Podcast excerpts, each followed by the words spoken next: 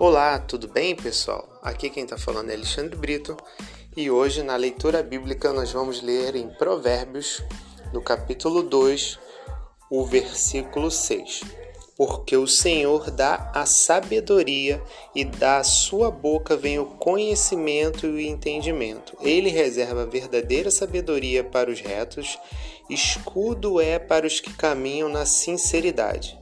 Versículo 8 para que guarde as veredas do juízo e conserve o caminho dos seus santos.